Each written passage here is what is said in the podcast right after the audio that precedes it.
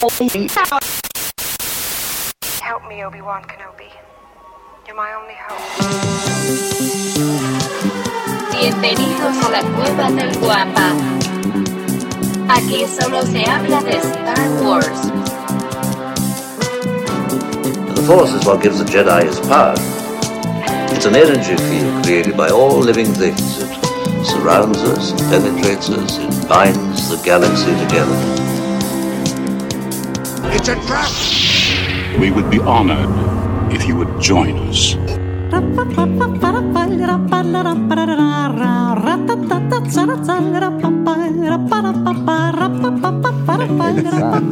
El santo, el cavernario, No, ¿qué los demonios, el mundo. Es buena Santo también. perdido en un planeta lejano. Y de esta manera comenzamos nuestro episodio 37 del podcast hablando de Star Wars, traído para ustedes por la cueva del Wampa. Como todas las semanas, señoras Pensé y señores. No, como no. todas las semanas. Engalanando este friki changarrito galáctico, se encuentra conmigo mi querido amigo, por supuesto, su amigo también, arroba Lucifago. Y este programa no sería posible y no llegaría hasta sus hogares, baños, microbuses y todos los lugares donde nos escuchan, vean eh, o, o tengan contacto con nosotros. Si no fuera por la mente siniestra, el ya muy popularizado, siempre imitado, nunca igualado, Cid del Amor, el Chayán de la Riviera Maya o el Justin Bieber de la región 129, el señor arroba Davo Aparte, Matute. 129 aparte. Y esta semana para hacer un poco Aparte, ya más me- especial. ya me sé toda la... Sí, sí, ya, Ya la ya, traigo ya, bien ya. practicada. Es un speech. Eh, ahí está. Y esa voz que escucharon es de nuestro querido amigo y por primera vez participando en este podcast. ¿Cuál es tu, cuál es tu, tu, tu- tu Twitter?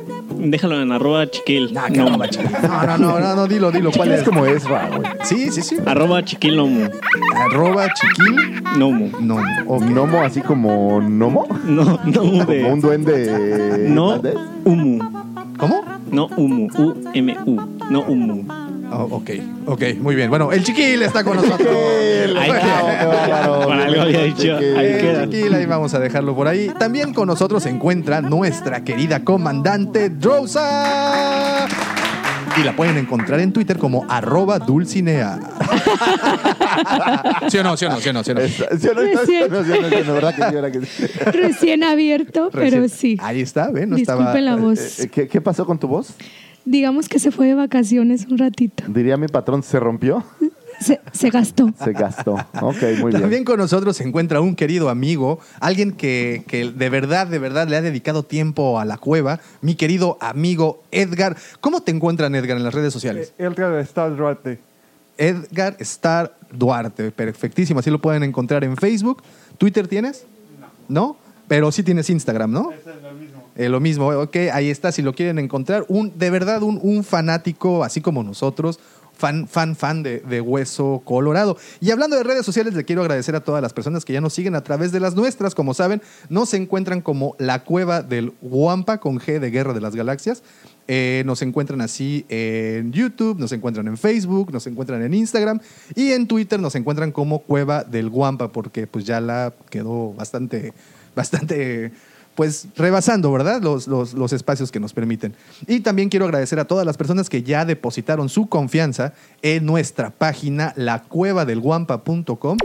Y pues como ustedes saben, ahí tenemos, aparte de, de- toda, de todo el inventario, pues ya tenemos artículos en el blog, ya estamos empezando a publicar fotografías y día con día estamos tratando de mejorar esta, esta página, pues para convertirla en un, ¿cómo dijiste? En un acervo En un acervo este, cultural. un acervo de- cultural de, de- de nuestra, la querida, saga. de nuestra querida saga. Así es que ya lo saben. Oye, Davo, ¿ya la cueva. tienes aquí las figuras retro? Ya. Oh, mira. rayos. En- en- ¿Quieres saber en cuánto las tengo? Este, me da curiosidad, pero tengo miedo a preguntar. 500 pesitos ahí Oh, porque wow, de regalo, de remate. y ahí viene, ahí viene el gol. Pues estamos grabando hoy viernes 26 de julio.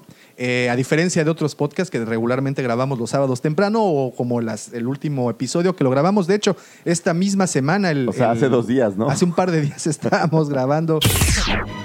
Very well, Captain. Captain, Captain. Master, moving stones around is one thing. This is totally different. No, no different. Only different in your mind. You must unlearn what you have learned. Very well, Captain. Eh, pues nada más para comentarles eh, y darle un repaso a la actualidad en, de Star Wars. Fíjense nada más y nada menos que ya, mi querido Lucifer, vas a dejar de sufrir con esto que siempre te pregunto, que si ya viste Resistance y me dices, no, no la he visto. Pues es que es un problema, uno que no tiene el... El, El, el- el- Roku iba a decir, pero no aparatejo dije. Roku, me confundí, me confundí.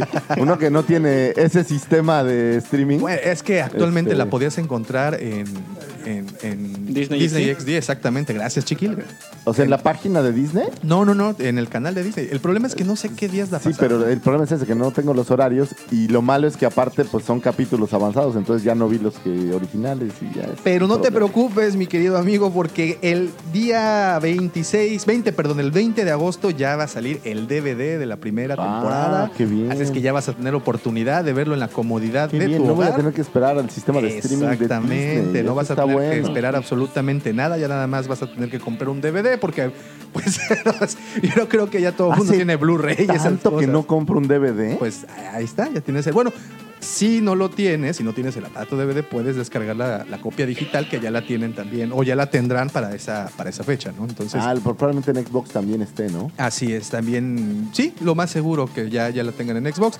Obviamente viene con comentarios del director, viene con comentarios de los artistas de doblaje y creo que va a ser una copia algo interesante. A mí me gustó mucho la primera temporada, yo sé que tiene sus de- detractores, pero pues hay que darle oportunidad. El ¿no? problema es que no la he visto, entonces no puedo opinar mucho. Sí, Pero sí, ese es el problema de muchas de las personas, sobre todo aquí en México, ¿no? Porque, bueno, en Estados Unidos sí le dieron digo, la prueba es que los, jugar, los juguetes son sumamente impopulares. Sí, Yo no recuerdo sí, a sí. nadie preguntando por ellos. Sí, curiosamente sí, fíjate, sí se han ¿Sí? vendido, sí se han vendido un par. Este, de hecho, nuestro querido amigo Edgar se llevó al comandante Pyre. ¡Oh, ¿eh? qué bien! Ahí está. entonces, Cuéntanos, ¿te- ¿qué te gustó del comandante? Eh, pues el color, Básicamente. Sí, de hecho, algo importante es que la animación cuenta con unos colores más vívidos. Así entonces, hace que sea súper llamativo. Otra cosa de Resistance es que le pasa algo similar a Rebels, y eso lo he platicado con varios aquí en la tienda. Que no llama tanto la atención al comienzo, pero Rebels era lo mismo. Inicia con un Erra Bridger con un tirachinas y no es nada atractivo. Sí, sí, básicamente Sí, es eso. Este, básicamente para es la una- gente que es chilanga como yo y no sabe qué es un tirachinas, chinas, perdón, es, es una resortera. Ajá, una resortera. Y- Ahora es una resortera intergaláctica, o sea, Sí. lanza plasma o no sé qué, ¿no? Pero bueno, entre una resortera galáctica y un blaster, un blaster es mejor. Sí. Bueno, pero sí se escabecha un paro, ¿no? Ahí con esa, con esa resorterita. Al menos en los primeros episodios. Sí, le- cuando le- entra-. Cuando anda robando Cascos. chirimoyas, ¿no? No sé qué. Son pitayas galácticas. Pitayas galácticas, sí, sí, sí, lo recuerdo bien. Pues ahí está, ya van a tener oportunidad de ver esta serie Resistance. Eh, los protagonistas, como ustedes ya lo saben, eh, está, es una aventura que se vive en una plataforma. un- En una galaxia muy, muy lejana, en una plataforma, en un planeta lleno de agua, en donde esta plataforma sirve para recargar combustible. Y básicamente son un grupo. Es como si fuera rápido y furioso en, de Star Wars. Más o menos así lo Porque también en esta plataforma también hay pilotos de naves. Pensé que el episodio 1 era rápido y furioso en Star Wars. no, no, no, ¿qué pasó? El episodio 1 y sus carreritas fueron otra, otra cosa. Ya me imagino a Toreto, ¿verdad? Ahí acelerando su, su, su Se vulva Toreto. Oye, y otra cosa también que nos enteramos esta semana es que relanzarán los cartuchos de Star Wars, en particular de Empire Strikes Back, en, en Nintendo Entertainment System y en Game Boy. ¿Sabes cuál? Hoy justamente vi la nota, el Shadows of the Empire van a sacar También. una versión de Super Nintendo eh, edición limitada, bla, bla, bla. Ahora, lo curioso es la presentación, ¿no? Porque vienen como en un carded, como en si fuera, Sí, si fuera una pieza retro. Bueno, no, no retro, precisamente, como si estuvieran en las piezas estas de Ahora que Power of estuve en Comic Con Force. y no me recuerdo si lo comentamos, pero está muy, muy, muy de moda. Eh, están certificando los juegos originales de Nintendo. Entonces me encontré por ahí un Mario Bros, pero no la versión ya de Mario Bros que salta, sino la, la anterior que eran como niveles tipo Bubble Bubble. Ajá, eh, que nada más se sale Mario y Luigi y van saltando y subiendo niveles. ok. Y costaba creo que como 600, 700 dólares, eh, ya certificada por AFA. Ok, ok. Y estaba original, nueva, cerrada. Bien, Fíjate, bien y me, y me comentabas también que en la Comic Con viste mucho precisamente de Nintendo, ¿verdad? Vi mucho, nin- sí, Nintendo, como las versiones antiguas traídas para coleccionistas. Eh, vi un Dog Hunt. También, ¿te acuerdas que la versión original de Nintendo que venía Dog Hunt y venía Mario Sí. en un solo cartucho? Pero los tenían en la cajita original y certificados y demás. Pues ahí está. Está este, de- está de ta- moda. Y sí, como dice Shadow of the Empire, viene para eh, la versión de Nintendo 64. Y lo interesante es pues la presentación, ¿no? Lo que no viene- sé es, ¿servirá o será mero? Yo, pues, fíjate que no creo que quien lo compre quiera abrirlo por, por la situación esto de la- del, del, del cardet, cómo viene. Pero yo creo que sí funciona, debe de funcionar, por eso cuesta lo que cuesta. El problema es que no tienes un N64 para probar, ¿no? Bueno, yo, yo no, yo en particular no, pero debe de haber gente que sí sea como coleccionista, ¿no? Sobre todo de juegos retro y, y esto. No lo dudo, digo. Ahí- No conozco a nadie que tenga un N64 funcionando, pero... Pero se puede conseguir, como no. Eh, también otra cosa eh, que nos enteramos esta semana, fíjate, algo muy curioso que, que me enteré, una, una pequeña nota ahí muy random, es que eh, los centros comerciales en Estados Unidos a partir del un par de meses adelante, o sea, más o menos por septiembre, estarán cambiando algunos de los, de los locales de estas islas que tienen en medio de los centros comerciales. Algunas eh, de estas estarán cambiándolas por eh, juegos de realidad virtual, para que la gente pueda ir y probar juegos de realidad virtual, pero en particular juegos con la temática de Star Wars. Entonces, Ok, eso, bien. está, eso está bastante interesante. O sea, Vader Inmortal va a estar en es, todas es las muy islas. posible, es muy posible.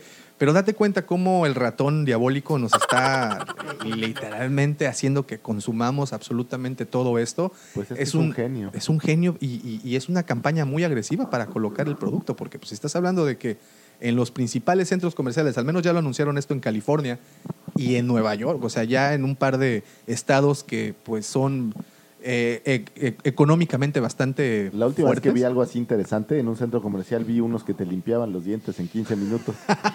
Yo lo más interesante que había visto eran unos pescaditos que te limpiaban los callos de los Claro.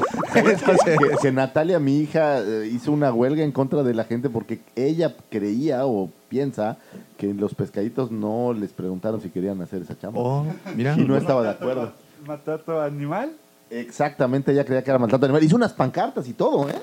Para, para Era, una- era un asunto serio. Iba a ir a, a- para plantárseles ahí, a pedir liberen a esos pescados. Pues bueno, ya está. Yo la apoyé, la verdad. La- ya está, ya está la solución para, bueno, al menos algunos cuantos locales de, Bueno, van a, van a poner. hizo una protesta, Natalia, en contra de que ya no le corten los brazos a los guampas. Le parecía que era un abuso. Tengo la evidencia. Le pareció un abuso con sus hermanos. Hicieron una campaña muy, una protesta muy, muy enérgica al respecto. Sí lo recuerdo, sí recuerdo. Tenemos de hecho esas imágenes por ahí, por ahí guardaditas. Y pues ya por último, en esto de la actualidad, eh, este fin de semana, precisamente el día de hoy, inicia en Londres la London Film and Comic Con 2019 y Star Wars, aquí en particular, sí tendrá un panel, un panel un poco más nutrido, o bueno, simplemente habrá un panel porque pues en la Comic Con no lo hubo. Pero Star Wars pensando en, en la película nueva. Eh, Star Wars, fíjate que esa es una muy buena pregunta. Digo, porque Star Wars hay tantas cosas que puede ser un panel de cualquier... Pues mira, en esta, en, en- en esta ocasión anunciaron que estaría Ian McDermott. Entonces, también va, va a estar esta. Ay, ¿cómo se llama? Frances McDermott. No, no, no. Esta, no. La, la niña, la que hizo. La que hizo este, en Memphis Nest. ¿Cómo se llama? Kelly. La chica pecosa. La chica pecosa, exactamente. También es. Oye, fue si cumpleaños no de Woody Harrelson, por cierto. Ahorita que Ay, también es cierto, del buen Beckett. Eh, ¿Cómo se llama? Beckett. eh, ¿Quién? Beckett. Ah, el personaje, El personaje, Tobias To- Beckett. Tobias dije, Beckett. pues, se llama Woody Harrelson. bueno, es Woodrow, de hecho. Woodrow Kevin Harrelson, me parece que se llama. Entonces, este, pues bueno, él no estará, pero la que sí va a estar, te digo, es esta chica que hace el papel de, de Memphis Nest, estará Ian McDermott y también creo que estará, ay, se me perdió por aquí la otra persona que, que va a estar. Pero bueno, prácticamente con esto ya le damos la vuelta a lo que hicieron en la Comic Con, al menos va a haber presencia, lo cual... Sí, está pues, interesante, digo, a ver qué es lo que, de, lo que qué, sacan. de- de qué tratarán. Eh, lo que siempre hemos dicho, la Comic Con es el, es el banderazo de salida para todas las, para todas las, ¿cómo se llama? Las, las convenciones de este tipo, de convenciones de cómic y todo esto. Entonces, Bueno, pero este año tuvimos primero la Toy de Nueva York. ajá, es correcto. Y, Y posterior. creo que ahí ya habían mostrado todo lo que trajeron en Comic Con, ¿que no? Pues sí, habían salido, bueno, en particular el Ketana, ya lo habían mostrado ahí, los Skiff de los, de los guardias Sí, también los habían ahí. mostrado ahí. Habían salido ahí... Ah, bueno, el Sea Trooper no. no. No, eh, pero lo, que- el que sí había salido, por ejemplo, era en algún punto eh, mostraron a Vader al, al- al prototipo. El Hyper Real. No, no, no. Ah, bueno, también al Hyperreal ahí sí lo mostraron para que veas. Ah, mira, aquí ya tengo el nombre. Ian McDermott estará también Hayden Christensen, que ustedes Oh, saben qué que es este Anakin Qué Skywalker. suerte, Hayden Christensen. y también estará Erin Kellyman, que es la ¿Qué que hace Hayden Christensen actualmente? Fíjate que- ¿Hace hamburguesas? o qué No, allá está refugiado en su granja Es en un, Canadá. fanta- es un fantasmita. No, ahí está. Es un fantasma. Fantasma de la fuerza. Ahí, ahí está, Ahí está el fantasma leña. de Anakin, mira, lo estoy viendo ahorita. Ah, mira, ahí está. Desgraciadamente, ese es, pero ese fantasma, eh, ¿dónde está? El Ahí de está, la el tela. del 30 aniversario que está aquí enfrente. Ah, ok, pero Parece, parece que, eh, ¿sabes qué? Pensé que era- Es más, ¿dónde está Snook? Ahí está la prueba de que Snook y, y, y Anakin son la misma persona, traen la misma batita. Oye, pero esa bata es muy sexy, ¿verdad? no, pues es como de del Secret. amor. Es como de Victoria's Mira, Secret. este es Snook arriba, mira. Esta, esta capa es como de Victoria's Secret. mira. Más o menos. De hecho- Transparente. de hecho, sí, es como muy- es que es que es el fantasma.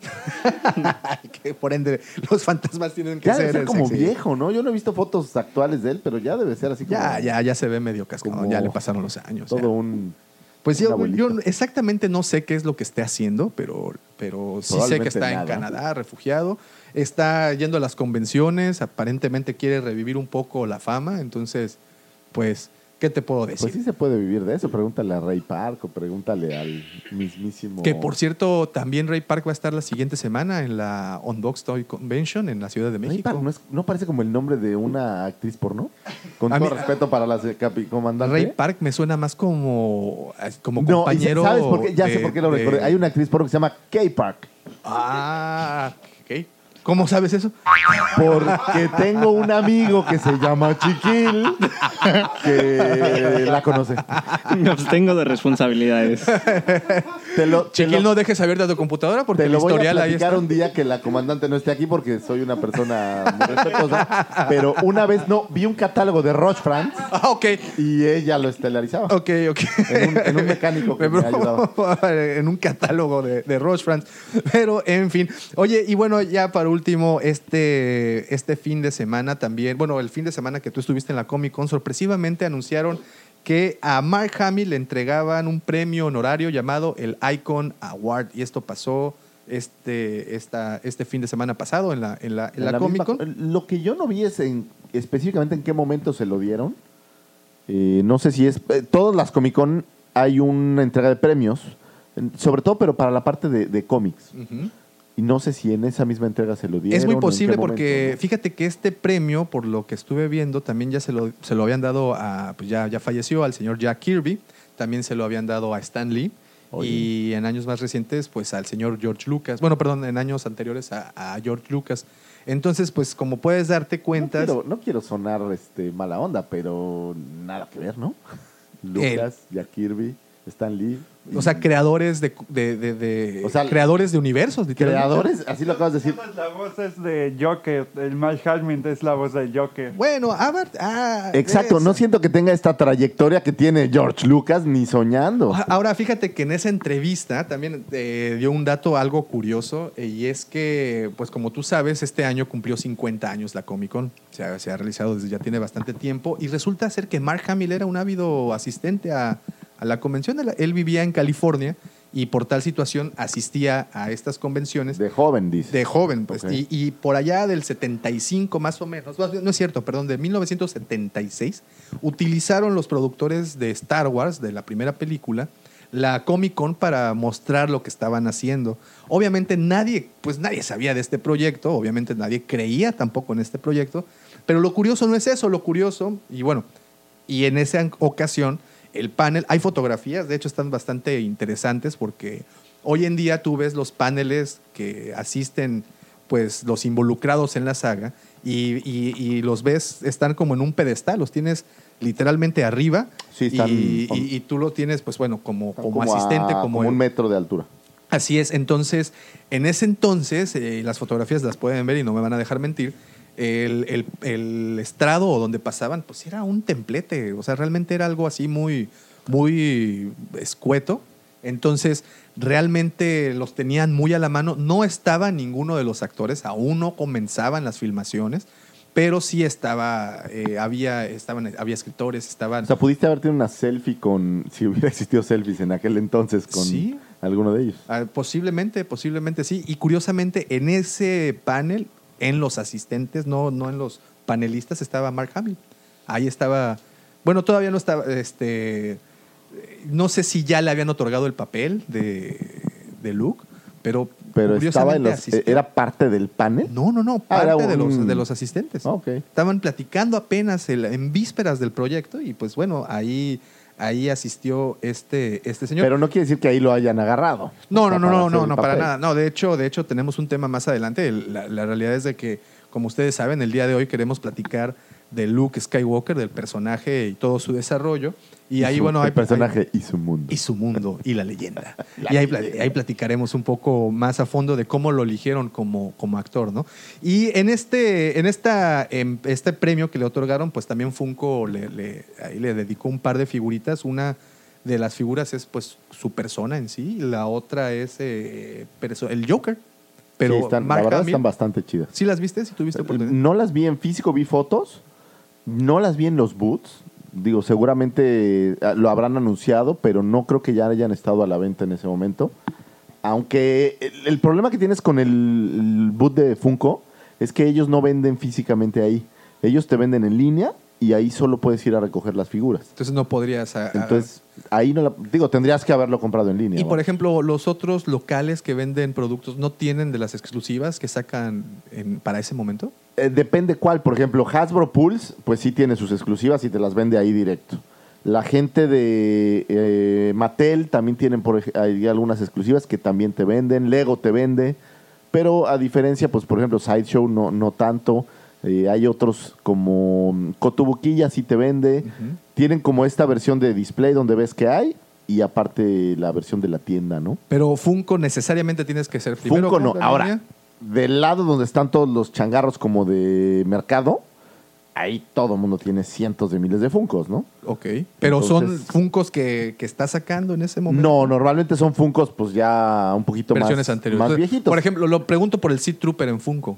no lo vi en ningún lugar, ni siquiera lo vi en, el, en Funko, probablemente ya no había cuando yo llegué, porque sé que, que En voló. el Preview Night pero posiblemente tampoco lo vi en ningún otro local, entonces... Pues quién ahí sabe. está. Eh, Funko, como te comentaba, le saca este par de figuras, una con, con su, con su persona, la otra personificando al Joker, que es uno de los papeles más emblemáticos que ha hecho en cuestión de, de doblaje. Sabemos que es bastante bueno en esa situación. Bueno, ahora Chucky. Chucky, ahora exactamente Chucky, y también participó en el panel de. ¿Te acuerdas de esa película super ochentera, Dark Crystal? Es una maravilla. El cristal claro. oscuro, creo que le pusieron Sí, en sí, sí. español, ¿no? El cristal oscuro. Este, pues bueno, en esta ocasión estuvo en el panel de promoción Bueno, de esa- ah, es que él hace ese voces ahí. ahí, a- ahí aparecerá como un esque- es- Skeksis. ¿Te acuerdas de esa serie? Son los que son como estos buitres. Ah, horribles. Horribles narigones. Ándale, exactamente. Él será este tipo de pajarraco raro, será eh, un pajarraco científico, aparentemente.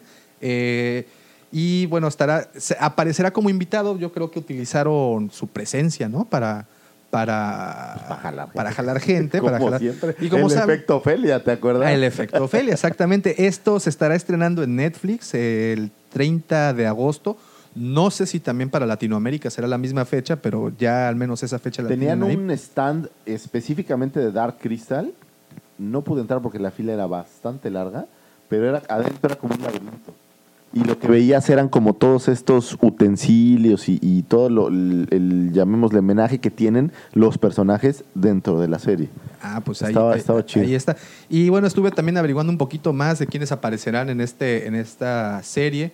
Y tenemos, por ejemplo, ubicas a, a este Taron Egerton. Ah, claro, cómo no. Es Artistazo, ¿no? ¿Por Mi qué estimado, ¿tú lo ubicas? ¿Por qué noto en tu mirada vacía? ¿Por qué noto en tu mirada vacía poca sinceridad en ese ¿Cuántas, comentario? ¿Cuántas películas de Star Wars ha hecho? Este, no, pues ninguna. Ah, con razón. Oh, pero ¿sabes qué sí ha hecho? A ver, Por espérate, ejemplo, Chiquil, ¿tú sabes quién es? No. Comandante, ¿usted sabe quién es? O sea, solo tú sabes quién es, Davo. No, también tú sabes quién es, nada más que no lo ubican por nombre. Es quien personifica a este chavo en Kingsman. Él es... Ah, y, y la verdad sí lo sabía. Ahí está, ¿viste? Te doy. La verdad sí lo sabía ahora que lo dices. También estará otra actriz que se llama Anya Taylor. Es así para que veas, te doy todo la- el derecho. La realidad es de que no apareció. Ok, mira, apareció esta chava en Split y en Glass. Esas películas sí las viste. Ya sé quién es. Una de las güerillas Uf, sí sé quién es. Ya que- sé quién es. a las que secuestran. ¿te La, la- en la de Split es la, la güerita, la primera que cambia de cuarto, digamos. Sí, y Glass, bueno, que son. eh, este... Pero en Glass no sale, ¿no? Sí, también, también sale. sale- Pero al, al micrófono, comandante. Ah, o sea, es, ¿Cómo no? es la, la principal, pues, de Split. Ah, yo estaba confundido. Yo pensé que era la, la amiga, ves que son tres amigas. Correcto. Pensé que era la amiga güera. No, es. Ah, entonces no sabía. Entonces no sabía nada. y bueno, también eh, otra que estará como, como recurrente ahí se, se llama Natalie Emanuel. Yo sé que para los que no vieron Game of Thrones, posiblemente pase desapercibida. Para los que vieron Game of Thrones, Natalie Emanuel dio, eh, le dio vida a Missandei, una personaje ahí bastante interesante, que se echan al final bastante, algo, fue algo cruel esa, esa imagen. Y entre los invitados que aparecerán ahí regularmente estará Simon Pegg, a ese sí lo conoces, ¿no? A, Simon Pegg. Que, bueno, todos estos que te voy a mencionar ahorita le darán voces a los Skeksis, a estos pajarracos raros. Mark Hamill, como ya te comenté, Simon Pegg, este eh, ben, eh, Benedict Wong es el que hizo el papel de Es, Wong. es como asiático, ¿no? Ajá, sí, sí, sí. Tiene, tiene nombre como de platillo de, Wong. Ok. Este, no, él es. Es primo de Pat Morita, ¿sabías? eh, Pues seguramente. fíjate. Ahora, Pat Morita era. Se era- murió era- Pat era- Morita, Pero ¿no? era hawaiano, ¿no? No Sí, era no era hawaiano. chino. No, este es Wong, el, el amigo ayudante del Doctor Strange. Oh, ahora sé quién es, Ok, claro. Ese es Wong. Y, se- y, pues, Esa es buena onda. Curiosamente. Pero él no es, es- ¿qué- ¿De dónde es? Él es más bien como Taiwanés. maorí o algo así, ¿no? Pues, no, no, no tiene como sí. tipo así de... No sé, fíjate. No sé de dónde sea muy Bueno, se buena, apellida pero es- Wong, es debe de ser. Asiático. Y bueno, esta fue el minuto racista de la cueva. Eh, También tenemos al señor Andy, Sam- Andy Samberg, si sabes quién es. Andy Samberg, ok. Andy Samberg eh, es un, alguien, un comediante que sale, salía en Saturday Night Live. Actualmente hace una serie que se llama eh, Brooklyn Nine. Ah, ya sé quién es, Uno- ya- ya sé quién es. Medio chistosón. De hecho, estaba muy de moda ya ahora. Y bueno, por ejemplo, eh, los, ¿te acuerdas de los Gelfins? Que eran los monitos estos. Bueno, de hecho, en los Gelfins en la primera película supuestamente ya los habían aniquilado a todos y eran dos los que habían sobrevivido. Y en esta ocasión, pues bueno, como es, un- es una precuela, esta serie Es antes, ¿no? es antes de todos los sucesos que, que ocurrieron en la película, pues tendremos a más Gelfins ahí. Y de los cuales estará Alicia Vikander. Alicia Vikander, a lo mejor, ¿viste la película de Tom Rider, la nueva? Sí. Bueno, la, Tom La Rider, principal, la principal es ella. Eh, Elena No me gustó, por cierto, Carter pero- también. Ah, en, en- ahí sí la ubico perfecto. Pues es la, ¿no es la esposa de Tim Burton? Ah, exacto, sí, exactamente, ella. Y eh, otro señor que se llama Mark Strong. Así es que esos serán los que aparecerán en Dark Crystal. Y pues dentro de ese panel estuvo el señor Mark Hamill ahí, este, O sea, de todos los que van a aparecer, realmente Mark Hamill es lo más destacado. pues yo creo que para nosotros, ¿no? Force is strong in my family. My father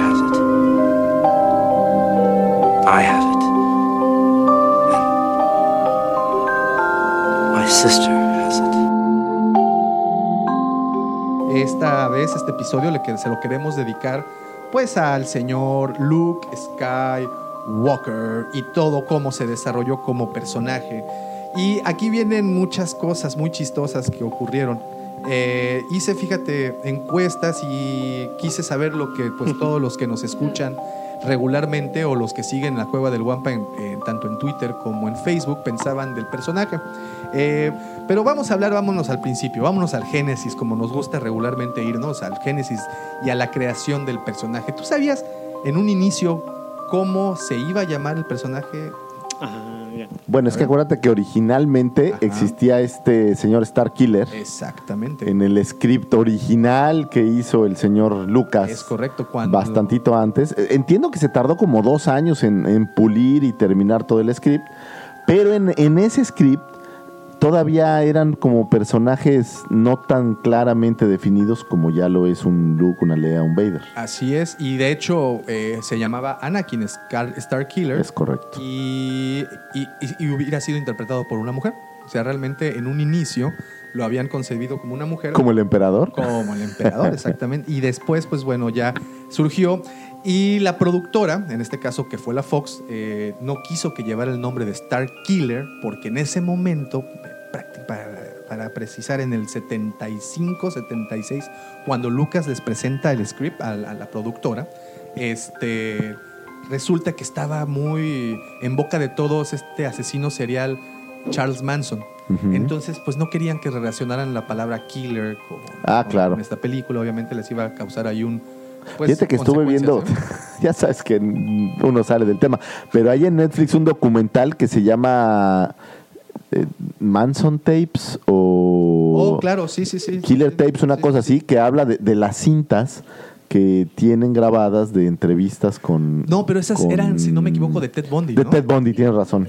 Está, Era- está era de- bueno. Era de Ted Bundy, bastante bueno. Y hay una, hay una película que sacan para después de esa serie, para que como que ya redondees todo esto. ah, está bueno. Entonces, eh, pues resulta que por esa situación, pues no, no permitieron que se llamara así el personaje. Entonces, le cambian el nombre, obviamente, a Luke eh, Skywalker, un nombre más amable, un nombre que, por cierto, proviene del mismísimo George Lucas. Lucas, Luke, pues es prácticamente lo mismo. Y pues ya, así fue la creación de, de ese personaje. Otra cosa curiosa es que este, cuando ya decidieron cambiar, no el nombre, pero sí que no fuera mujer, que fuera hombre, eh, en un inicio, Luke, eh, bueno, no, Anakin Starkiller estaría en busca de Han Solo. Han Solo iba a ser el amor perdido de Anakin Starkiller. No, no, o sea, eh, perdón, aún era mujer, aún tenían en mente que sería mujer el personaje. Entonces, Y en, Solo y en iba a ese punto tampoco Anakin estaba relacionado con Vader, era un personaje no, no, no, total Vader y estaba- absolutamente independiente. ¿no? Exactamente, estaba completamente por un lado. Entonces, Esa fue la onda. Oh, de la bomba. y lo chistoso de todo esto es que, ¿te acuerdas cómo fue, cómo habían pensado que originalmente sería Han Solo? ¿Lo Han- recuerdas? ¿Tú lo mm, recuerdas, No lo sé. ¿No sabe? No. Eh, acuérdense que era una especie de reptiloide. Oh, Vaya. Era- Como Vox. Ajá, exacto, sí, como el mismísimo Vox o como, como este Grido, ¿no? Más o como menos grido. de- del tipo de personaje. Y posteriormente, pues también, como ustedes saben, hicieron el casting de los actores. Eh, eh, Lucas en un inicio no quería que fueran actores conocidos, por eso es que eh, agarra a Carrie Fisher, que de hecho Carrie Fisher, ¿ustedes saben cómo fue ese casting? ¿Tienen, ¿Han visto documentales al respecto? ¿De cómo hicieron a Carrie Fisher? O sea, ¿no cómo hicieron el casting? No tengo idea. Fíjate, fíjate. estaba viendo un documental muy, muy interesante en donde Lucas, para ahorrar un poco en la cuestión del casting, agarró y hicieron un casting eh, como múltiple, en donde eh, a- Brian De Palma estuvo también ahí carnal. Y a Carrie Fisher en un inicio la querían usar para el papel de Carrie, de la película Carrie. Ah, ¿qué tal? Entonces, pero pues se salvó. En- y empezó- Bueno, no puede decir se salvó, pues le ganó Sí, así es. esta Le- le ganó señora. ¿Cómo se llamaba? Olvidé su nombre y eso está muy mal. Pero bueno, obviamente también ahí teníamos uno de los actores, de hecho, más, este, ¿cómo se dice? Pues reconocidos y que ya había eh, hecho alguna película con el señor Lucas, era este Harrison Ford, que había actuado ya en American Graffiti. Eh, que fíjate que me la chuté ahora en el avión, de hecho, regresando de Comic Con. American Graffiti. Qué mala es. ¿En pero serio? Es terrible. No, ya, a mí sí me gustó. Boba. Fe- Boba Ferdinsky, ¿o cómo se llamaba el personaje de Han Solo? Eh, ay, no lo recuerdo. No recuerdo. Pero fíjate, independientemente de eso, Mark Hamill era como que el que más carrerita tenía de todos ellos. Ella había aparecido en. ¿Pero qué hacía teatro o qué hacía? No, había aparecido, por ejemplo, en episodios de. ¿Cómo se llama el doctor este al, al que metieron a la cárcel al- por, por abusador? Este. Ay, se me fue el nombre. El padre Maciel. No, no, no, no, no, una serie de los. Ups, una- ups. no, edítalo, Davomático, edítalo. ya lo vamos a borrar ese comentario con Photoshop para que no pase absolutamente. No, Bill Cosby. Bill Ah, Cosby. En el ¿Bill Cos- Cosby? Bill Cosby está en el bote. Pero, pero ¿por qué doctor? Ah, actor. No, era, era doctor en su serie. Tenía una serie de Cosby Show. Oh, sí, claro. doctor. Ahí aparece, también aparece Mark Hamill en Hospital General. Y bueno, en, en unas cuantas este, películas ahí. Sí, sí, perdón, Spacek series. era Carrie. Era Carrie. fíjate. Entonces, pues bueno, ella le gana el papel y Carrie Fisher se queda con el papel de Leia. Entonces, cas- castean a Mark Hamill, obviamente buscaban a alguien joven, alguien pues fresco, ¿no? Realmente, y creo que le queda muy bien. ¿Tú verías el papel de Luke Skywalker en algún otro personaje? De la época, ¿quién sabe? ¿Sabes quién? Ahora que veía justamente American Graffiti, Richard Dreyfus estaba como del pelo. Richard Dreyfuss, el que en ese entonces... Ah, no, ese es William Dafoe, el que había hecho Jesucristo Superestrella. No, pero es más, es más Jesucristo Superestrella no, era este, la pasión, ¿no? La pasión de Cristo, tienes razón. tienes razón. Jesucristo Superestrella. es un- Ese tenía que ver, Es ¿no? una obra musical que justamente me acaban de contar que está en México. Ah, ¿sí? Deberían de pagarnos algo con, con Eric Rubín y Kalimba. Sí, Pablo, ¿por qué sabes esas cosas? No, hoy me lo contaron, hoy, hoy, hoy específicamente me lo contaron y sufrí al respecto, pero ¿qué le voy a hacer? Y bueno, pues así fue como llegó el señor Mark Hamill interpretar a Luke Skywalker. Y pues Luke Skywalker ah, es uno de los personajes, creo yo, en toda la historia del cine eh, que hemos visto pues un desarrollo real de, de un personaje. Y quiero nada más citar al señor George Campbell, que como ustedes saben es el autor del héroe de las mil caras, que ese libro es en donde se basa Lucas, pues para crear, pues, en ese y en otros muchos más, ¿no? Pero en particular el del famoso viaje del héroe. Del ¿no? héroe, ¿no? O sea, el cómo, cómo, La travesía del héroe, pues. cómo agarran a un campesino, que en este caso pues era, era Luke, cómo sucede todo este rompimiento con su realidad, lo llevan a, a- a convertirse en el héroe que, que- que conocemos, ¿no? Y, y- que... Bueno, es que Y antes de la conversión al héroe pasa el evento que es común en, ese, en esa secuencia, que es eh, la caída en la decepción, como caída en picada. que es cuando encuentra pierde. cuando encuentra a sus tíos hechos chicharrón. Es que Campbell, Campbell tiene esta tesis donde dice que todos los héroes tienen esta travesía en donde son prácticamente un donadie Ujú.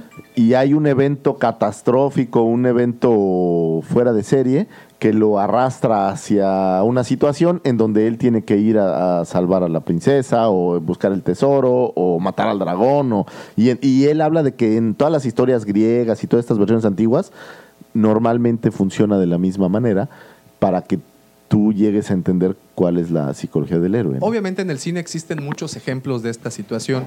eh, El Señor de los Anillos. Por ejemplo, El Señor de los Anillos creo que es uno de los Uh, mejores ejemplos. Conan the. Librarian. Conan, igual, o sea, son cosas que se ponen situaciones, personajes que se ponen en situaciones de desarrollo, ¿no?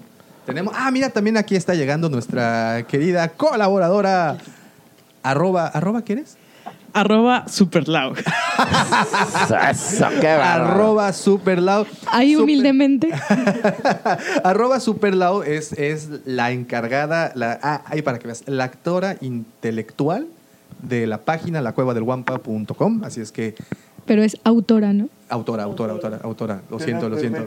Dije actora, ¿verdad? Porque cuando estamos hablando de actrices y todo eso. Lo siento, Mau. Pero, en fin. Entonces, eh, dentro del cine hemos visto muchos desarrollos de ese tipo de personaje. Harry Potter viviendo debajo de unas escaleras. Este, Es- lo que pasa es que es lo que dice Campbell. Dice, todos los héroes pasan por esto y eso es lo que los hace ser el héroe. Sí, que tuvieron esta decepción y de ahí toman la fuerza y el valor y bla, bla, bla para lograr la gran hazaña que tienen por venir. A ver, ahí te va una trivia. Otro de esos personajes que sucede, que, que, bueno, que pasa por todo esto es Atreyu. ¿Recuerdas en dónde sale Atreyu? Sí, claro, la historia sin fin, como no. Ahí está, en el Never, Mike- Never Ending Michael. Ende.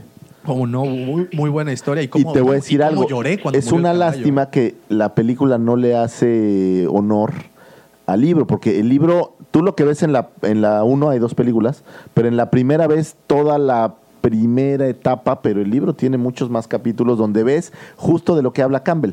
Una vez que el héroe logró la hazaña, la cual sea, cómo regresa el héroe a su vida natural o su vida regular. Ya no puede.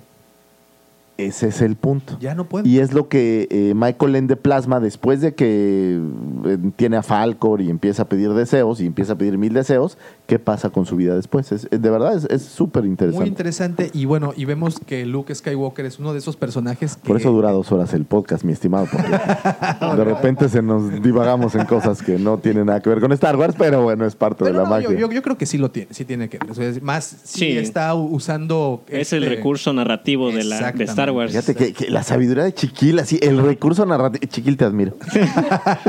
Y precisamente este tipo de recurso se usa para generar empatía sobre todo, porque el espectador necesita encariñarse con el héroe por precisamente ser el héroe. Así es, Y cuando lo hacen en, en villanos, si te das cuenta, los villanos buenos o son los que inician siendo villanos de verdad. No sé si llegaron a ver Shazam. Claro, el villano claro, claro. inicia eh, literalmente matando a su papá y a su hermano. Ese es un villano fuerte. O inicia desde lo bajo. O inclusive se crean los antihéroes como Deadpool, que inicia siendo una persona normal, tiene cáncer y eso lo obliga a volverse un Ah, antihéroe. bueno, Breaking Bad es un ejemplo de un Ejemplazo, de hecho, ¿no? De, de- ejemplazo de ese tipo de, de esto. de ese tipo de desarrollos. Y entre todos los ejemplos, como les digo, creo que Luke Skywalker es, es uno de los que mejor lleva esta, este desarrollo de personaje, porque aparte que lo tenemos en tres etapas en los filmes originales, que en el principio pues fue ese rompimiento de la salida de esa casa, el convertirse en el personaje que es, en la siguiente película, su entrenamiento, que va- quiero ponerle ahí un- una pequeña pausa, el entrenamiento de Luke Skywalker, eh, Luke es autodidacta prácticamente. Bueno, eh, acuérdate que Hay- tú ves una parte en la película, o sea, Ah, es- porque es- románticamente te dan una, una pequeña plasmada de lo que sucede, pero en temporalidad no lo sabes. Ahí tienes que tener en cuenta dos cosas. La primera es que tiene de mentores tanto a Yoda en Dagobah como a Obi-Wan. Y hay algo que no sé si sepan, pero Obi-Wan le deja un diario de las experiencias que tiene durante todo el lapso que se quedó. Bueno, ese diario lo encuentra cuando regresa a Tatu- a Tatooine y lo encuentra en la casa que solía ser. Bueno, es como esta teoría del, del sable verde, Ah, muy buena. que hablan de que el sable verde pudiera ser el, El- el, Kyber que de- tenía Qui-Gon, que Obi-Wan tenía también ese sable. Que ahí se respondería el por qué cambia de su sable azul, que pierde, como ustedes saben, cuando, cuando su papá le corta la mano en en este- Aunque la realidad es que eh, en teoría es un, un efecto que necesitaba Lucas, porque el sable azul se perdía en el regreso del Jedi en estas escenas del desierto. eh, que es que, que ustedes pueden ver muy claramente si ven los eh, el tráiler promocional de, de regreso del Jedi. Cuando lo lanzan, pues el sable era de color azul. Así es. Y cuando yo creo que lo ven en pantalla esto y pues dicen, no, vamos a, a- a rehacer esta parte, lo ponen de color verde precisamente como dices, para que Es se correcto, notara, ¿no? Para que se notara. Y de ahí, pues ya todos los fans y todo el mundo creamos un universo alrededor, ¿no? Y, y digo, qué lástima porque hay muchas escenas borradas y una de esas escenas borradas es precisamente cuando está en, la, en una cueva el señor Luke eh, haciendo el sable, ¿no? Está, cuando está fabricando el... Y en la teoría, en el diario, hay una especie de manual de cómo hacer el sable. Mm. O sea, de realmente sí es autodidacta el señor Lucas. Y otra de las teorías es que, fíjate, Dagobah, al planeta donde se va a entrenar Luke con Yoda, eh, como era un planeta, como lo que la fuerza estaba tan presente en este planeta, aparentemente estaba como en otra realidad. Entonces, la, el tiempo era muy diferente. ¿Me a- estás hablando que es como la cápsula de entrenamiento de Goku, donde un año pasa en una hora? Ay, te la- ¡Oh, wow! Fíjate que ese dato te lo debo porque Eso no- está bueno. Porque no- Goku, mi estimado? Eh, más o menos. Ahí sí yo te lo debo. Eh, Hay una cápsula donde entrena durante un año y solo pasa una hora, ¿no? Sí. Ahí está, No, pues era un más o día, menos. ¿no? Es la cápsula del tiempo. Ah, pues ahí está. Algo muy parecido. Supongo que es algo demasiado parecido a esto, en donde no sabemos si es por un, un día para nosotros, bueno, o para esta galaxia muy, muy lejana, posiblemente equivaldrían a siete días o una semana. en- en la- No sé si te acuerdas también de que en Clone Wars hay un capítulo donde Anakin, tanto Anakin como Obi-Wan y creo que Ahsoka Tano caen como en un prisma Ajá. y ahí están los hermanos que eran la vida y la muerte El y padre, el sabio. el hijo y la hermana, ¿no? Y la Pero es un planeta. ¿Es un planeta? Es un planeta donde llegan, eh, no recuerdo qué están buscando, pero es un planeta y encuentran al padre, que aparte son como estas grandes entidades De la fuerza. de la fuerza. ¿no? Bueno, pero para, para, para ese caso, los últimos capítulos de Clone Wars, cuando Yoda hace este, esta introspección y, esta, y este, esta meditación profunda, también visita planetas en, pues muy bastante con la con, con bastante presencia en la Y fuerza. también al final de Rebels tienes este- estos momentos donde Ezra abre un portal como estos prismas. bueno, que, de hecho y se está en este encuentra- momento perdido, ¿no? Supuestamente. Pues se supone, quién sabe Ahí- dónde ahí- está. ahí debe- Esa es la ventaja, que pueden regresar en cualquier momento. Entonces es posible, es posible que Yoda y Luke hayan permanecido más tiempo de lo que vemos en película. No era tan viejo Yoda como al final, ¿o sí? Uy, híjole, ah, no bueno, sí era un poco viejo. Pues sí, estaba, ya, ya Sí, estaba ya cascadón, ya, pues imagínate nada más cuán- cuánto tiempo. Y bueno, este, fíjate que otra de las cosas, si bien como mencionaste en la teoría esta de los sables, eh, hay un, un capítulo ahí entre cómics y novelas en donde Obi-Wan, dentro de las cosas o sus pertenencias que traía cuando llega a Tatooine, es precisamente, él portaba tres sables. El primer sable, pues era el de él, el segundo sable era de Anakin y el tercer sable era el de Qui-Gon. Entonces yo creo que eso termina por reforzar la teoría de que el cristal Kyber que usa Luke en- para fabricar su sable verde, pues proviene, proviene de, de- de- de es ese una sable. bonita teoría romántica al respecto, ¿no? Bastante. De hecho, y creo que sería una, una manera bastante, como dices, poética de terminar esta, esta saga. O, o de, o de hacer el link entre una y otra. Porque esa es, esa es la otra. ¿Qué pasa con el sable azul, con el sable el que pierde en la ciudad de las nubes? ¿Por Yo qué llega a las no- manos de, de- de No he leído específicamente en dónde dice, pero por ahí alguien alguna vez me platicó que en teoría hay un cómic donde alguien encuentra esa mano con el sable Bueno, y hacen un clon malvado de... eh, no, no, no aparece esto Anakin, ¿no? en, No sé si- en- en los libros de Thrawn, que, le, que, que de alguna forma encuentra, entre otras cosas, la mano. No en el sable. primero, no sé si en los siguientes, pero en el que el Throne, el primerito, no, no viene nada. No, No, porque no. realmente es cómo llega Throne a ser quien es. No, no tiene más aventuras, digamos, adicionales, ¿no? Entonces, eh, bueno, otra donde podemos ver más el desarrollo de- del personaje de, de- de Luke.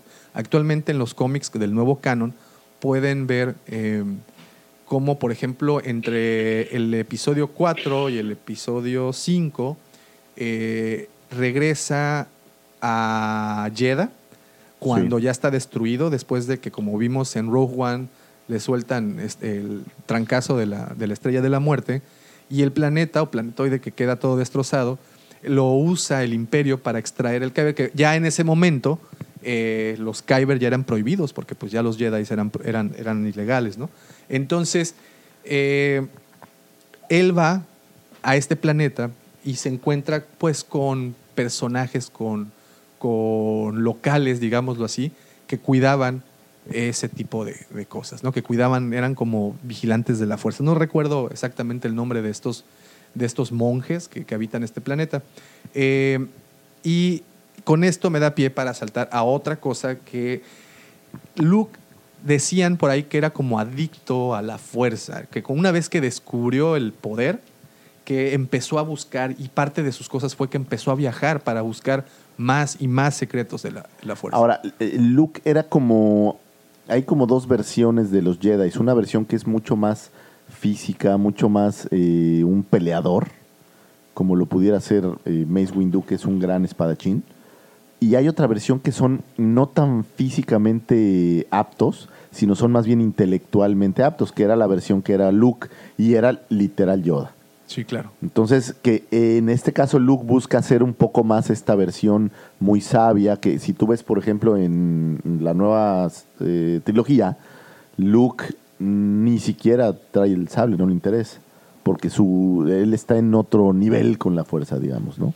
Entonces, de ahí saltamos al episodio 5. eh, bueno, como sabemos también, eh, después de que tuvo este accidente el actor Mark Hamill en su carro, quedó ahí pues medio medio Tenía fregadito ¿no? de, la, de la cara y pues para utilizar esto lo, fue que Lo atacó el Wampa. lo atacó el Wampa y así es como nace el Wampa, ¿no? Para, para precisamente justificar esa, esa cicatriz que tenía eh, en el rostro. Eh, después de esto, Luke se convierte en un piloto, bueno, no se convierte, ya era un piloto, pero bueno, pelea al lado de la resistencia, bueno, en este caso, sí, ¿no? De la, de la, de, de la Alianza Rebelde. Y eh, en algún punto, pues bueno, se va a Dagoba, en donde conoce a Yoda, recibe este entrenamiento. No sabemos a ciencia cierta cuánto tiempo pasó. Unos dicen que fueron seis meses, otros dicen que fueron días. Pero con esta teoría de que Dagoba estaba perdido en el espacio-tiempo, pues ya no sabemos exactamente qué fue lo que ocurrió ahí. Ahora viene, regresa en episodio Pero 6. piensa en esto. Ellos estaban escapando a Hoth. Y tener una base bastante decente en Hoth. O sea, no creo que esa base la construyas en 15 Bueno, minutos, en dos semanas. Tenían una base decente porque sí les rompen. No, no, pero mi, mi punto es no, es, no se ve como que lleguen 15 días a Hoth. Sí, no. O sea, no, no, no. se ve que había un tiempo ahí. Sí, sí, Entonces, sí, sí. yo creo que sí pasó un buen tiempo en, en Dagoba. Y, y posterior a Dagoba se reúne, bueno, ya, ya, ya vemos esta, recordamos cuando él sabe que ¿Tú qué tiene crees, que mi ir. estimado? ¿Pasó mucho tiempo o no? Sí, ¿Cuánto tiempo crees que haya pasado? no sé, como unos 15 o 14. ¿15 o 14 ¿Días? días, meses, años? Meses. Ah, meses, meses. bueno, pues ahí está, sí. Sí, eso. También es algo importante que Yoda no tenía sable en Dagoba, entonces el entrenamiento debió ser diferente con Luke. Porque lo perdió ¿En dónde Lo perdió, perdió ¿En dónde perdió Yoga? cuando pelea Yoga, con, con, con el de Emperador, el de sí, con Darth Sidious. Ahí pierde su, su sablecito. Ah, Entonces, eh, y por eso Claro, también... se le cae, tiene razón. No sé si tengas en cuenta cómo entrenó primero a Dooku cuando en bueno en las enseñanzas de la primera enseñanza de Yoda a Dooku fue que tenía que ser que apenas él era un eslabón de lo que podía hacer. Y era cuando Dooku era muy soberbio porque le ganó a Killan Boss Killan Boss no a su compañero el que encargó los clones Ah, claro, a Saifo Díaz. a Saifo Díaz, le ganó en combate y quería ir con la maestra, con una maestra muy, muy buena, y le terminó tocando Yoda, y Yoda lo ignoró durante meses. Y fue que este, en Dooku, en su ataque de ansiedad, intentó levantar un árbol que tenía un montón de años, y fue que no pudo. Y Yoda ahí es cuando le dice que su camino era de su primera lección, de que su camino aún era muy corto, que tenía mucho que recorrer, porque en el caso de Dooku era bastante egocéntrico. Algo similar le pasó a Luke cuando le hace lo de levantar la nave en, en el charco, y Luke se da cuenta de que sí existe la fuerza en primera, y en segunda de que, aparte de que lo rodea, es todo en general, es como el mundo, el, sí. existir. La, la- sí, la explicación que le da Obi-Wan, ¿no? En un principio, la fuerza está en todas partes, ¿no? Eh, otra cosa es que, por ejemplo, Yoda no quería en un inicio entrenar a Luke. Yoda Mm, sí, pretendía entrenar a su hermana, porque en ella veía más poder. No, Más- no era por poder, era porque Luke tenía las características de su padre. Y querían que, era- iban a canalizarla sí, de mejor manera. Y que Leia era más fría Leia, e ¿no? intelectual. Entonces, O sea, creían que Luke, como Luke se hace, iba a volver al el, lado oscuro. en el lado oscuro. Y de hecho casi pasa cuando pelea contra Vader y se deja llevar por la ira y ya es cuando se da cuenta de que no, no, ¿qué estoy Dice, haciendo? ira, Ira, dale, iras, mano. ira. dale un llegue, ira. Bueno, y entonces termina este entrenamiento, va a la ciudad de las nubes, en donde tiene su primer enfrentamiento con Vader y donde se entera que, que Vader es su padre, pierde la mano, nos surge la duda y hay muchas teorías de cómo es que recuperan el sable que pierde en este, en este combate. Eh, posteriormente lo vemos, ya perdemos un lapso gigante de tiempo que nos habían hecho un favor enorme con Shadows of the Empire cuando nos presentan qué es lo que estaba haciendo Luke, Leia, Han, bueno, que en ese momento estaba congelado en carbonita, eh, y lo vemos de regreso en el regreso del Jedi.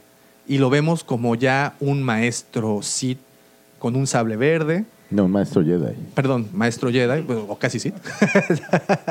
Entonces, una de las escenas, como decíamos al principio, Sí, borradas pero es acuérdate, cuando... él no podría ser un maestro porque no tenía un, un aprendiz a quien enseñar. Pero lo pintan como master.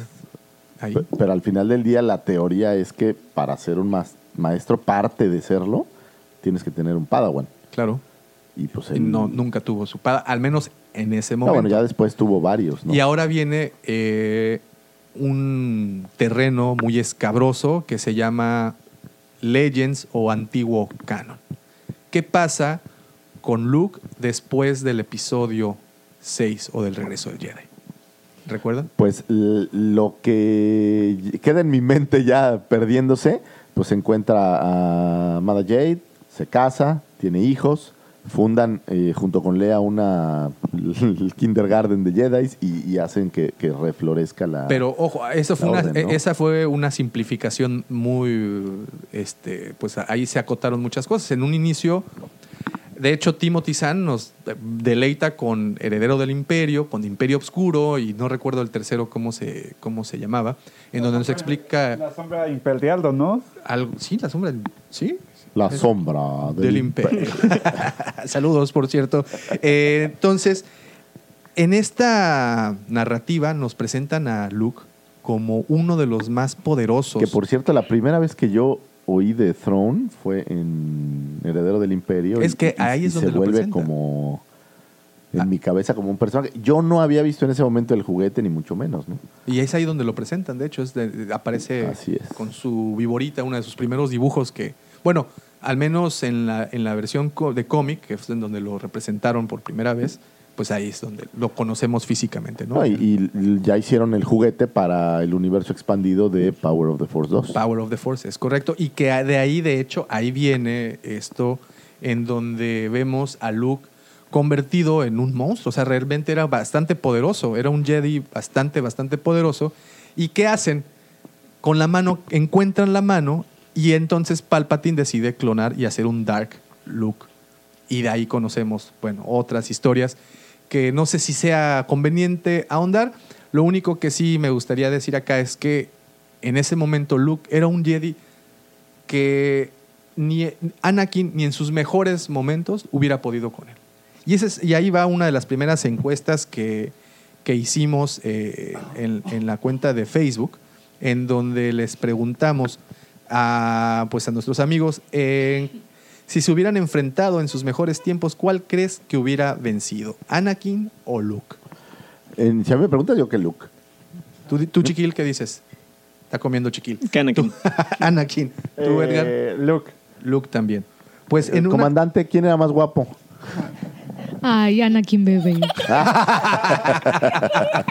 Pero espérate, ¿Anakin bebé o Anakin chamaquillo?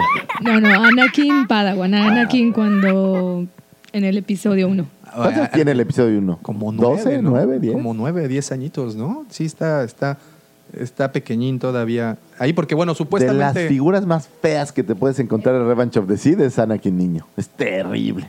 En Revenge of the Sith o en, o en- No, en, en este... Sí, en Revenge of- No, en, perdón, en episodio 1. en episodio 1, sí está, sí, sí, parece. Es chafísimo. Sí, está medio chafita ahí él.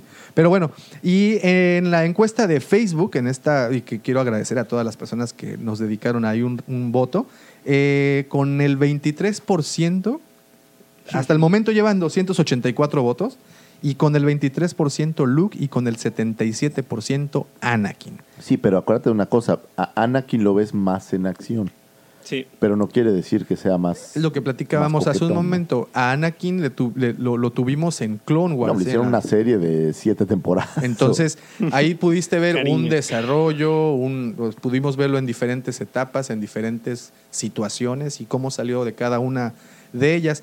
Y fíjate, eh, aquí nuestros amigos, por ejemplo, Francisco Valdés, un saludo, por cierto, a todas las personas que comentaron y les queremos agradecer que se hayan tomado un minutito para contestar. Francisco Valdés dice, Anakin Skywalker sin duda.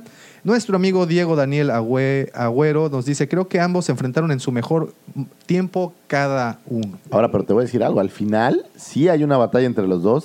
Pero ¿Y quién la es que tengan en cuenta que en ese punto Anakin ya era bastante más débil porque ya no era en sí Anakin, era... Ya estaba viejito, ya est- aparte de que estaba viejo, era mitad robot y de que ya estaba bastante demacrado por, por tantas Bueno, peleas. déjame decirte que Vader vive de sus mejores momentos, incluso mejor que Anakin. Inclusive eh, en Rebel se puede notar que es fuerte. Entre episodio 3 y episodio 4, creo que es el prime de, de, Va- de Vader.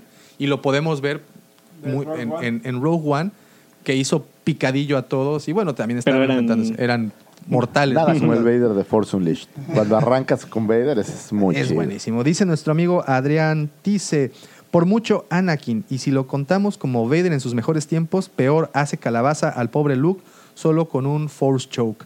Dice Ricardo González, aún ya en sus últimos días de Anakin, le fue complicado a Luke vencerlo. Por lo que si los ponemos en su mejor momento, Anakin hubiera ganado sin problema. Nuestro amigo Martín Reyes Cortés, creo que por su carácter un poco más agresivo, Anakin. Nuestro buen amigo Felipe Castillo, Anakin, campeón all the way. Nuestro querido amigo Héctor Manuel Bishop, un saludo Héctor. Si hablamos del mejor tiempo de cada uno, Luke. Si se refieren a la edad aproximada, tal vez Anakin. John López, yo digo que hubiera ganado el elegido, o sea, Anakin. Nuestro amigo Fabio Enríquez dice, Anakin lo ahorca y ya, fin. De Osazo, diferencia abismal, por supuesto que ganaría Anakin. Y eh, Paco Romero, mil veces Anakin. Y por último, Edgar Fortanel, Anakin. Pues ahí está, fue... eh, esto fue en Facebook, avasallador, y también en Twitter. Pero yo creo que tiene, es más, yo creo que es más popular Anakin. Ha tenido mucho más tiempo en pantalla que Luke. Es lo que decimos, no tuvo una serie dedicada a él. Exactamente. Y es que pasa que muchos se han de haber basado en su mejor tiempo en las películas. Ese es- pero esa es una pregunta diferente, exactamente, ¿no? Bueno, es que Anakin, en las películas a Luke no lo vemos realmente lucirse en cuestión de peleas. Una. Y, y- Pelea más con Han que. y- y- y- y que con desgraciadamente, y desgraciadamente, este Luke, eh, bueno, o cuando hacen las películas, el desarrollo de coreografías con los sables y todo esto, pues no estaba tampoco tan desarrollado y no le pudieron como que sacar la- lo, lo- lo necesario, ¿no? Pero pues... No, pues, eh, si lo comparas, los duelos de cada episodio, pues han ido mejorando totalmente. O sea, los episodios de la nueva trilogía, los duelos, pues son bastante más elaborados. Por ejemplo, este, este duelo que tienen Rey y Kylo con todos los Pretorianos. pretorianos, pues es una coreografía No, buenísima. mucho mejor que cualquiera de las que hemos visto antes, ¿no? Así es. Mira, y en Twitter, pues la- el caso fue muy, muy parecido. De, con 50 votos tuvimos con un 71% a Anakin Skywalker y con 29% a Luke Skywalker. Entonces, definitivamente creo que sí, ahí nos dejamos este, influenciar por- precisamente por eso. Ahora, Anakin era un buscador, era un sabio, era, buscaba la sabiduría. Entonces no buscaba tanto el enfrentamiento. En los, en, en los cómics, al menos, en los de Dark Horse, que es en donde lo vemos lucirse un poquito más, la, la- la fuerza que tiene él, o sea, el, el poder de la fuerza. Bien, era- quería decir Luke. Perdón, Luke. Sí, dijiste Anakin, sí. discúlpame. Anakin. Anakin era, era, era muy poderoso. Desgraciadamente, pues nos borran ahorita eso de la mente. En el canon actual, pues después de, del episodio 6 nos da un brinco de 30 años, 35 años hasta, hasta el episodio 7. No sabemos a ciencia cierta, en, una vez más, en el en la- en la nuevo canon, qué es lo que estaba Ahora te haciendo. voy a dar otro dato bien interesante. A Luke nunca le ganan. A Anakin le pega Obi-Wan. Dooku. Le pega. Dooku. Sí, le sí. pega el mismo. Palpatine Luke, también, ¿no? Palpatine, o sea, todo el mundo le, le sí, gana. y de hecho, te- eh, tengo entendido en la parte donde pelean Mace Windu y Darth Sidious, Anakin no pudo seguir los movimientos de Sidious. Entonces, imagínate en una. Cos- caso contrario que Luke sí le da batalla al, al emperador. Pues a todo mundo le da batalla, digo. No, pero bueno, si estamos hablando del enfrentamiento en particular con el emperador, pues Claro. el único que Ujú. le dio batalla real fue, bueno, para empezar fue Vader, pero el que termina por hacer de las suyas es, es, es- es Luke, ¿no? Así es. Entonces, en, en el antiguo canon, pues sí sabemos, o bueno, nos medio, medio ahí comentan qué es lo que estuvo haciendo Luke. En el nuevo canon, pues se retira, hace esta pequeña iglesia de los Jedi, que es en donde está... Donde, Bueno, se de supone donde que es como la granja donde Ahí. educa el kindergarten Jedi. el kinder- exactamente. y el agarra a. Ben y lo entrena. En teoría quiero pensar, no recuerdo si en la película lo mencionan, pero debe de ser que hay más estudiantes, no es nada más Ben solo. No, tengo entendido, ¿Ben mata a los estudiantes? ¿O estoy loco? No me acuerdo. O sea, loco sí estás, pero no, con lo de los Sí, datos. cosas que pasan. no, pero bueno, otros tienen la teoría de que son los caballeros de Ren. Oh, o sea, pudiera los, ser. expulsados. Entonces, eh, pues, pues ¿Sabes ahí qué tenemos- estaría chido? Que pusieran el conteo de midiclorianos de todos. Ah, en tarjetas. En tarjetas, en tarjetas ¿no? como, Estaría como- bueno. como el uso de, de- de la fuerza. Exacto. Y bueno, también tuvimos otra, otra encuesta. Que, ¿Sí? 71. Está- ah, ahí está, es que tenemos esta, esta encuesta. Tuvimos otra encuesta también. ¿En cuál de las tres películas prefieren a Luke? ¿En A New Hope, The Empire Strikes Back o Return of the Jedi? ¿Cuál prefieren? Si en Return of the Jedi quitas la etapa de los Ewoks, De, de los ositos. Exacto. Yo diría que en Return of the Jedi. ¿Tú, Chiquil, en cuál lo prefieres? Retorno hasta Jedi también. ¿También? ¿Drousa? Sí. ¿También? ¿Return of the Jedi? ¿Lau? The Empire Strikes Back. The Empire Strikes Back. Ahí está, pues. Híjole. Ah, porque te gusta disfrazado de Bespin, pero. Digo, Que por cierto, de Bespin fue una de las figuras que más se ha editado, ¿eh? no sé por qué, la verdad. No, es- Porque es- el, el es nuevo Hyper ¿eh? Real viene con Bespin. Es correcto. Es y correcto. también, ¿sabes quién? Cotobuquilla sacó este mismo año, o va a salir este año, uno Un disfrazado de Bespin. En Bespin.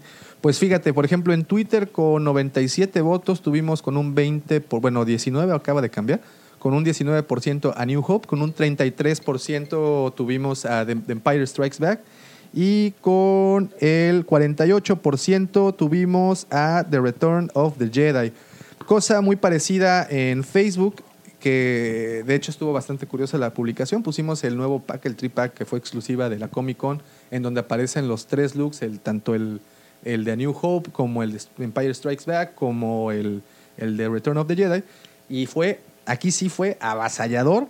Todo mundo prefirió a, a Luke de regreso del, del Jedi. Bueno, es que es donde lo ves tener más actividad. Entonces, para, para ti fue el, el- el mejor momento de Luke? ¿Fue en el regreso del Jedi? Sí, en el- las películas. ¿En las películas Sí, al pues al final del día es cuando lo ves realmente pelear con Vader.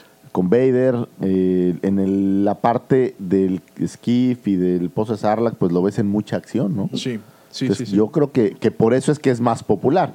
Es como hablábamos de, de- Estaba escribiendo algunas cosas sobre la princesa Lea. Y lo primero que trataba de pensar es por qué se volvió tan popular. Pero pues es que es la única mujer que sale en, en todo New Hope. Aparentemente es, Es la como- única mujer en toda la Es galaxia. como pitufina. Sí. Entonces, entonces es lo, mismo creo que pasa con Luke. Tiene mucho más tiempo de pantalla, no tiene que compartir con nadie y es el héroe que llega a salvar a todos. absolutamente a, a todos. Y bueno, y al final pudimos verlo un poquito, muy poquito en The Force Awakens. Nada más, de hecho, lo, lo- lo- sabemos de él por, por las historias que se cuentan y todas las teorías que se tienen. Lo vimos al final. Fue, la verdad, para mí fue un momento bastante emotivo en el momento que vemos al Que old Luke ahí. el- el sable. Empieza episodio 8 y él pues se deshace del sable. Ahora, ojo, aquí un, un elemento narrativo muy importante es el sable azul, el sable que perteneció en su principio a Anakin, después que perteneció a Luke. Este, vemos cómo lo obtiene Rey. Entonces, ¿cómo es que le llama el sable? Porque recordaremos que en el episodio 7 es el sable quien, le, quien hace el contacto ¿no? con, con Rey. Si Rey no es Skywalker. Quien dice que no es un Skywalker. Bueno, al momento nadie lo ha dicho. Nadie. Y ahí hay, uno, ahí hay otra teoría en donde unirían un poco el canon antiguo con el actual. Entra Mara Jade al, al- Te voy a hacer una pregunta. Mara Jade al ruedo. ¿Quién es el actor principal en la primera trilogía? El actor principal en la primera trilogía pues tiene que ser Luke, Luke Lea. Luke y Lea, ¿Quién es el actor principal en la precuela? eh, Anakin y Padme. No puede ser un no Skywalker el actor principal de, de bueno, la nueva tienes trilogía. a, tienes a Kylo. Kylo es, en teoría, es un Kylo Skywalker. Skywalker. Sí, pero es un villanazo. No declarado. ¿Eh? Uh, uh, Ben Solo es un villano no declarado a- a- aún. Pero ahí te va otra teoría. Vamos a. Hemos visto cómo han reinterpretado a viejos personajes del antiguo canon en el nuevo canon. Uno de ellos, y digo, el ejemplo más próximo que tengo es Thrawn, ¿no? ¿Qué pasa o qué pasaría si toman a Mara Jade, no le ponen Mara Jade, le ponen otro nombre, y le, la visten de morado, por, decir, por, por- por ponerlo. Usan a Kerry Russell, la digamos. Usan a Kerry Russell, digamos digamos. así, ¿no? Que usan a Kerry Russell. Le ponen- Random. Le ponen este traje de, sexy traje de- Power Ranger morado, ¿no? Este, a ella, la- como sabemos, Mara Jade es contratada en un inicio por el emperador para darle casa a Luke Skywalker.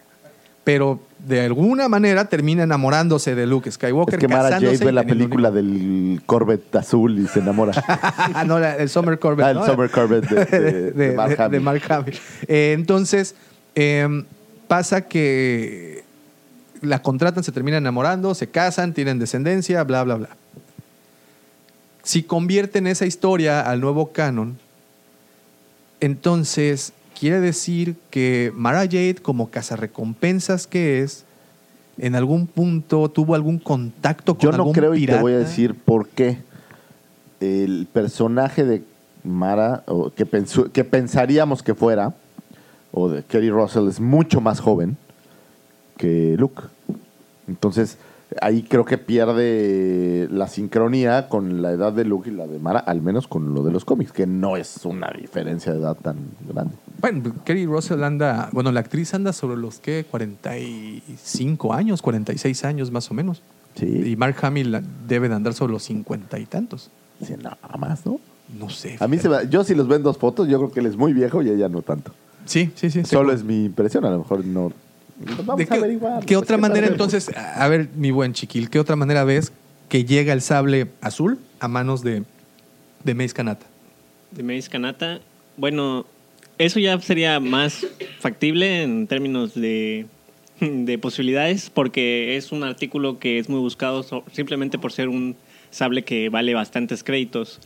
En, la- en el caso de que Rey sea llamada por el sable, sí estoy como en duda de por qué. Y espero que en el episodio 9 lo expliquen bastante bien. Ojalá, sí. Porque, pues, sí ha ido con sus altibajos, pero sabemos que pueden hacer una buena película. El ejemplo es Rock One. Sí. Mark Hamill tiene 67 años. Mira, le estaba haciendo 67 años. 67 años. Kerry Russell tiene 42. Pues ahí está, era su sugar daddy. ¿No? No, no, de- el- pero a lo que me refiero es que la diferencia de edad es muy grande, ¿no? 40 y 20, pues no friegues. 40 y 20. Sí, bueno, Es una bueno, canción de José José. hay Es que puede ser cuando era joven, ¿no? Hay una canción que habla al respecto. Pues bueno, entonces ahí con eso acabas de tirar mi teoría y, y, y- y ya no sé cómo llega el sable, entonces a- a- No, allá. pero ese, mira, aquí las, las soluciones son muy fáciles. El sable cae. Y Se le encuentra cae. O, o Dengar. Se le encuentra Boba o Dengar o otro cazador. O alguien por ahí. O alguien se lo encuentra y luego lo venden. Naka. Porque acuérdate que los sables se vendían bien en el mercado negro. Sí, y es Entonces- co- cosa de casualidades. Por ejemplo, hay un mercader que sale en los episodios 7 o 8, no me acuerdo en cuál, que se encontró un clon en las historias expandidas en los cómics. Ujú. Y un clon congelado. Y di- dime tú, en plan, encontrarse un clon congelado después de la Orden 66 o encontrarse un sable son las mismas posibilidades de muy pocas, pero que pueden pasar. Y Claro. el clon era Mel Gibson, que venía de esta película Forever Young. Pues ahí, ahí está. Entonces, eh, como para ir cerrando nuestros círculos, a ver, Luke Skywalker es un personajazo, es un personaje muy entrañable que le tuvimos oportunidad de ver su desarrollo completo. Digo, en las precuelas tuvimos oportunidad de ver su el nacimiento, que por cierto, pues como bien saben, no es de Tatooine. A ver, ¿de qué planeta es? Es Luke. de Mustafar. Mustafa. Tampoco es de Mustafar. ¿No? Es desde el- como nació en la nave de los este Bueno, nació en una luna. Es indocumentado. ni de aquí ni de allá, ¿no? Es inmigrante. Es Ah, inmigrante. Es inmigrante. Entonces nace en esta luna que no recuerdo el nombre donde. Ay, Davomático, nos vienes a hacer una trivia y no sé- No, no. así- no, ¿qué es eso? A ver, vamos a buscar. ver, entonces, vamos ¿qué a, es vamos buscar. Yo digo que debe de ser eh, de Nabú, porque nació en una nave de, de la Federación Nabuneña. No, no, no. y tiene- si tú naces en una nave, por ejemplo, si tú naces en un avión mexicano, eres mexicano, no importa en dónde esté el avión. Mira, lo chistoso es que, por ejemplo, Wikipedia dice que es de Tatooine. Y No, eso. pues, eso sí. Bueno. pues, no es de Tatooine. ¿Quién sabe? Porque ¿dónde estaba la nave en ese momento? No, es que no estaban en una nave, estaban en una luna. Y la luna. No, no Tal vez sea de Tatooine. No, no, no, no, no, no. Aquí está.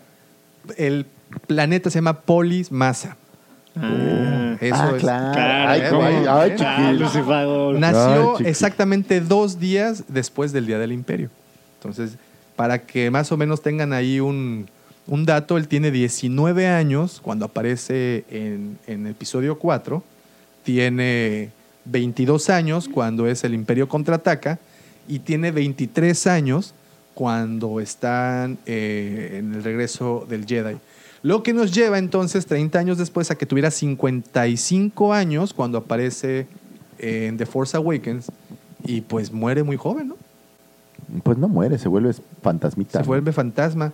No es una película de Luke, entonces Luke tampoco podía ser tan importante. Y la prueba pues, es que sale muy poco en Force Awakens, que para eh, el- el Last Jedi pues tampoco es como tan relevante lo que hace, ¿no? Ahora, aquí tienes una gran ventaja. Rey ya nació entrenada, somehow. Sí. O sea, Blandel sable mejor que Luke campesino, entonces... Pues bueno, en, en- en- en esta realidad eh, espacio-tiempo que no existe, pues vemos que Luke pues también se entrena en semanas y se vuelve todo un campeón. A Rey le pasa exactamente lo mismo con Luke. No, pero Rey no necesita entrenar. Rey en The Force Awakens, ella y Finn se dan un buen entre con Kylo y lo hace pedazos y nunca ha agarrado un sable. Bueno, pero era, También era, Kylo era, era combatiente. No, Kylo era medio menso, ¿no? Ajá. Pero Rey, pues se pero la, se la supone que movía. Kylo era super perro. Pues se supone. Se supone, se supone. Pero, en fin, ¿ustedes qué piensan, queridos escuchas? ¿Ustedes cómo, en, en qué momento consideran que Luke es uno de los Jedi más poderosos? ¿Les gustó? ¿En qué película les gustó más? Eh, por favor, por favor, háganos eh, llegar sus comentarios. Ya saben, nos pueden encontrar en Facebook, en Twitter, también eh, en YouTube. Bueno, pero en YouTube no sale esto. En Instagram. En Instagram también nos pueden encontrar. Si nos están escuchando a través de Apple, Apple Podcast, pues bueno, este. lo que escuchan por allá atrás es una, es una, es una llamada telefónica. Pero, en fin. Entonces, pueden llegar hacernos llegar sus opiniones y pues con mucho gusto las, las leeremos. The circle is now complete. When I left you, I was but the learner. Now I am the.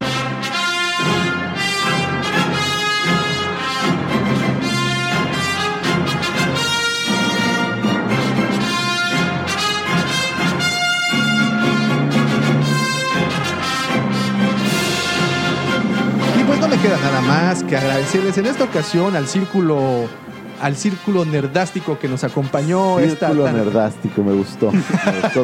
No, porque, porque o esta mesa redonda con la cual hicimos en esta ocasión el podcast. Quiero agradecer a arroba superlao, arroba dulcinea, arroba, ahora sí me puedes decir tu, tu- Chiquil, no, arroba chiquil.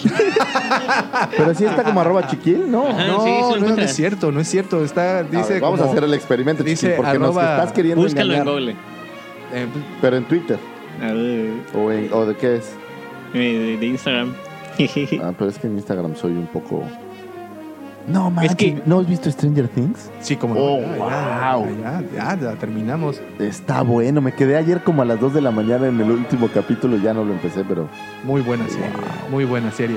Y también, obviamente, cómo no poder presentar a mi querido amigo y como ustedes saben, su querido amigo también, aquel que han catalogado como el segundo sol de Tatooine, arroba Lucifago. Mirada al firmamento. No hay luna. ¿no? Y este programa no sería posible. eh, ah, ok, lo voy a decir. Chiquil N-O-U-M-U. ¿Ok? Chiquil, N, U, Y este programa no sería posible sin la mente siniestra, el señor productor, a quien le agradecemos todas las mañanas por amanecer con el buen humor y traernos información vasta y variada de esta galaxia y de muchas otras más. Eh, saludos a todos los que nos escuchan. No hemos saludado a nadie. Te amo, mi amor. Digo, sí, la, sí la nos cuota porque si, no si la patrona me regaña. Este, el señor arroba Damomático. Muchas Gracias. gracias, muchísimas gracias a todos por escucharnos. Nos escuchamos la siguiente semana. Por favor, por favor, sean felices. Hasta pronto. luego. Bye.